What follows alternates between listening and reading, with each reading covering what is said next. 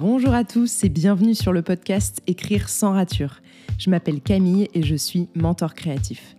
Il y a plusieurs années maintenant, j'ai compris que ce qui m'animait vraiment dans la vie, c'était de créer toujours plus. Auteur, mais aussi et surtout entrepreneuse, j'ai à cœur d'aider les auteurs et plus généralement les créateurs à s'épanouir dans leur travail et à aller au bout de leurs projets. Grâce à mes contenus en ligne et aux différents modules de mon programme sur mesure, le mentorat créatif, j'accompagne les auteurs pour qu'ils prennent les rênes de leur créativité et se donnent les moyens de leurs ambitions. Dans ce podcast, on décortique ensemble les différents processus créatifs et on tente de comprendre comment nous pouvons agir pour créer en étant efficace tout en restant serein. Si vous aimez ce podcast, n'hésitez pas à le partager autour de vous et à lui laisser 5 étoiles sur votre plateforme d'écoute préférée. Je vous souhaite à tous une très bonne écoute.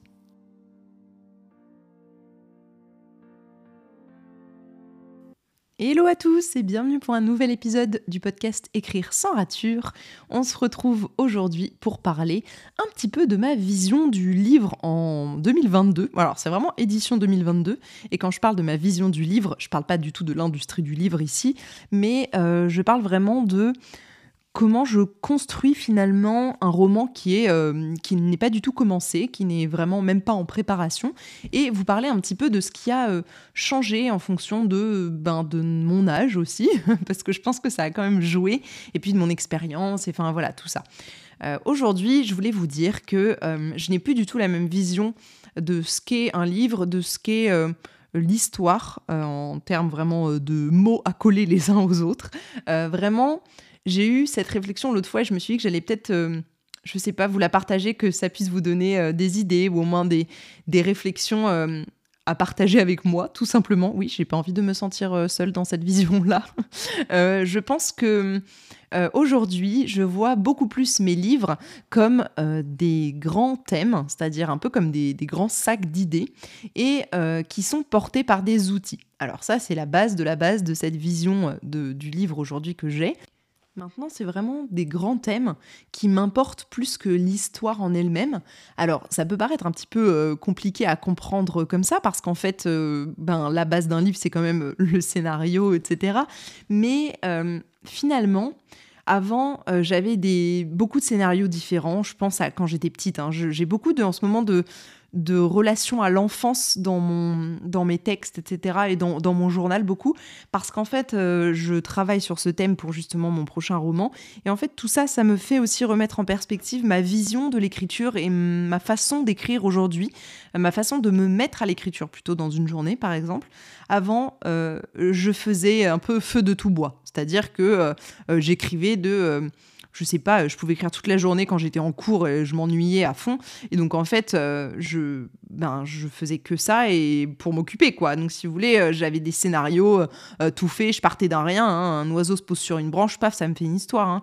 Et, et, vraiment, j'avais un peu des, scénarios tout faits quand j'étais petite où j'avais vraiment plein plein d'idées et j'avais jamais de problème à, commencer, si vous voulez, parce qu'en fait, je m'en fichais de pas finir et, souvent c'était des feuilles volantes cachées dans un cahier d'SVT quoi. Donc vraiment, il n'y avait pas de, il y avait pas d'idée là derrière, euh, derrière ces scénarios-là. Il n'y avait même pas de message que je voulais faire passer ni rien du tout. C'était vraiment l'histoire pour l'histoire.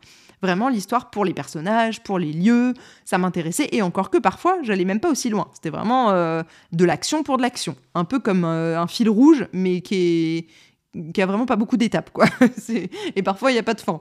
C'était un peu l'idée. Je pense que certains et certaines d'entre vous se reconnaîtront dans, ce process euh, enfantin de l'écriture, mais... Du coup, c'était très intéressant pour moi de faire ce parallèle parce qu'aujourd'hui, j'ai plus du tout cette, cette importance que j'accorde au, scénario. Euh, je pense que je l'ai pour certains projets, hein, du type euh, euh, Antipyrine, justement, que je viens de terminer. C'était une, histoire vraie, c'était une histoire criminelle, donc du polar. c'était quelque chose où il y avait vraiment, comment dire, une trame dont j'avais pas décidé finalement, ou très peu, parce que j'avais comblé les blancs de l'enquête et tout.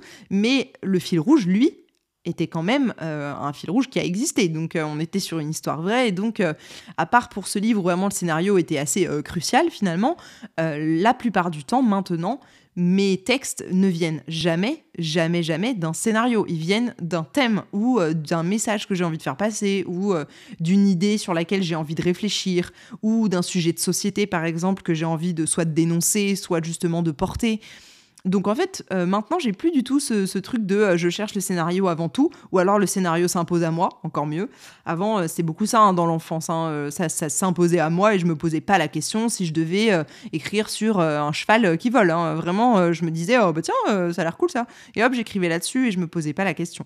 Donc je pense que j'ai aussi beaucoup plus mis d'importance, en tout cas donné d'importance à ma vision globale du texte. C'est-à-dire que maintenant, je me dis euh, tiens, ce texte-là, c'est un texte qui a euh, sa voix propre et qui va arriver à un instant T de ma vie, à un moment euh, clé. En général, les livres sont, comment dire, se, manifestent d'eux-mêmes. Bien sûr, quand j'en ai terminé un autre, parce que j'ai beaucoup de mal à écrire euh, deux romans, en tout cas des, vraiment des pièces de longue haleine, euh, vraiment de très grande envergure euh, en simultané. C'est pas possible. J'écris beaucoup de courts pendant que je fais du long comme ça.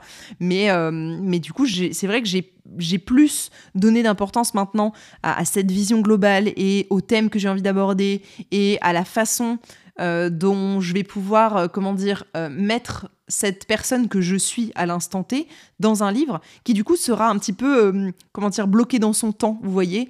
Et euh, ça ça m'intéresse. C'est vraiment quelque chose où je me dis ben aujourd'hui euh, finalement le livre que j'écris ben, là en 2022 ou ben c'est vraiment espèce, d'une espèce de photo sépia de moi à ce moment précis.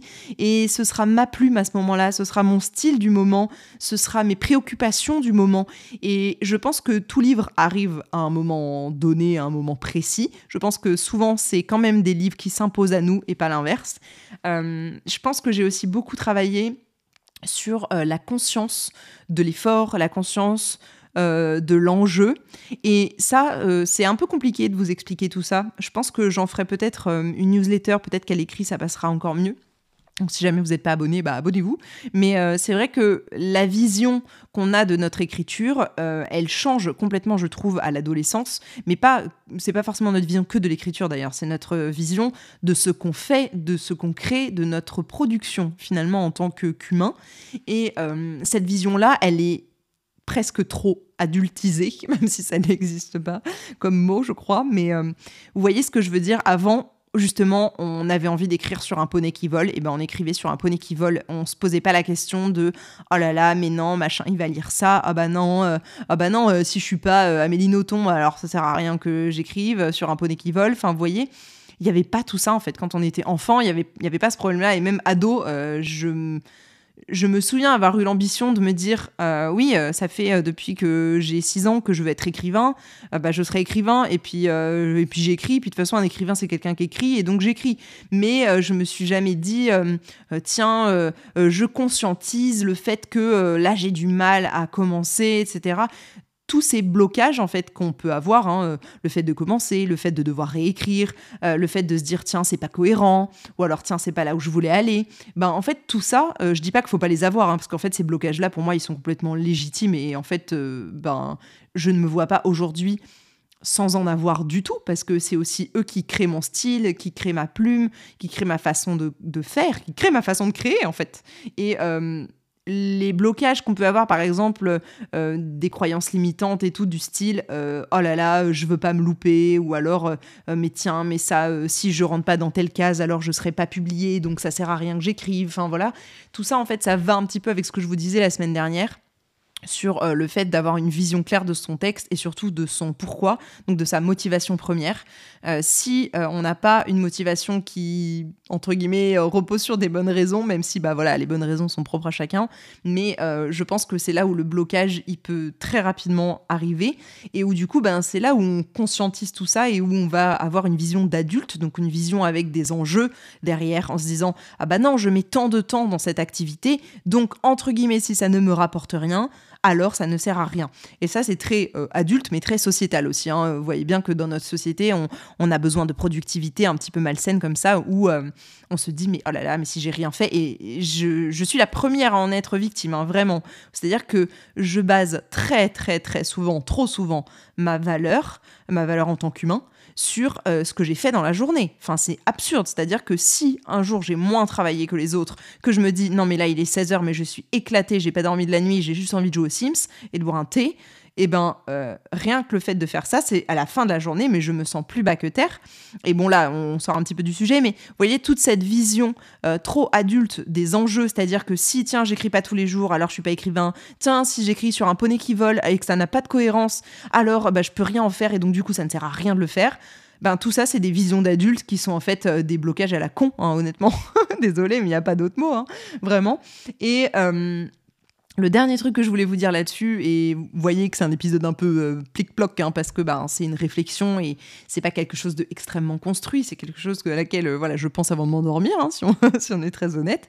Euh, les personnages, les lieux, etc., qui étaient pour moi, bah, comme je vous l'ai dit, des, comment dire, des scénarios qui, étaient, qui s'imposaient à moi, et, voilà, j'écrivais dessus parce que c'était eux les stars de mes bouquins. Bah, en fait, maintenant, je les vois beaucoup plus, les personnages et les lieux, et en fait, même les arcs narratifs, etc., même la narration. Je vois tout ça comme des outils qui euh, peuvent porter le message et donc les grands sacs de thèmes là que j'ai envie d'aborder. C'est-à-dire que dans ces grands sacs de thèmes, bah, il y a des sous-thématiques un petit peu et je me dis bon bah là par exemple si j'ai envie de je sais pas euh, dénoncer euh, les fermetures des classes euh, je sais pas, dans les villages par exemple, et eh ben, euh, quels personnages et quelles situations et quels lieux du coup peuvent m'aider à atteindre cet objectif de dénoncer ça et d'être dans ce, cette mouvance, etc. Et donc, ben, vous voyez, maintenant j'ai un peu une espèce de, de comment dire, de vision en entonnoir où je me dis ben je pars de grands thèmes et ensuite j'en fais quelque chose de plus construit où ces personnages, ces lieux, ces situations, ces arcs narratifs, ces boucles, etc. vont m'aider à, euh, à être qui je suis à l'instant T, à euh, donner un message que j'ai envie de faire passer à l'instant T. Et encore une fois ce sera ce livre sera ma vision à ce moment précis. Et peut-être que dans dix ans je ne me retrouverai plus du tout dans mes livres. Et voilà. Mais en tout cas c'est tout ce que je voulais vous dire aujourd'hui. C'était un peu ma vision du livre euh, dans cette édition 2022, parce que je sais que je pourrais refaire cet épisode euh, tous les ans et ne pas du tout avoir euh, la même vision. Hein. Je pense que c'est normal, on change, on évolue et tout. Mais voilà, j'ai fait ce constat en travaillant sur mon prochain livre ces temps-ci. Donc je voulais la partager avec vous. Et euh, j'espère que ça pourra euh, bah, au moins faire naître une petite réflexion sur votre propre euh, conscience du livre et de ce que vous en attendez, de, comment ça a évolué finalement en fonction des années, parce que je sais qu'on est beaucoup à écrire depuis très longtemps. et à chaque fois que je commence un mentorat, je dis toujours, bah voilà, comment t'es arrivé à l'écriture? Et la personne, mais 6 fois sur 10, me dit Oh là là, mais ça va être vraiment cliché, mais moi j'écris vraiment depuis que je suis toute petite et tout. Mais en fait, la plupart des gens qui sont encore en train d'écrire euh, en, hobby, on va dire, euh, pendant euh, la période adulte, ado, adulte avec des enfants, etc., donc un peu plus avancé, c'est des gens qui souvent ont ça dans le dans le sang, vous voyez, qu'on a encore envie, quoi, parce que c'est tellement long, tellement, tellement fatigant, tellement énergivore et tout, que bah, franchement, faut le vouloir, quoi. Donc euh, voilà, on se pose les bonnes questions et après, euh, on, fait comme on veut, mais je pense que c'est ce qui est important à retenir, c'est que cette vision du livre que j'ai aujourd'hui, euh, le fait de pas forcément mettre en avant mes personnages, mes lieux, etc., d'abord dans mon process, déjà, ça fait que je m'attache aussi moins à tout ça, hein, parce que ben, je suis pas comme quelqu'un qui est très attaché à ses personnages et tout, rarement en fait, je les vois plutôt comme des gens qui sont de passage dans ma vie, vous donc forcément c'est pas du tout la même idée.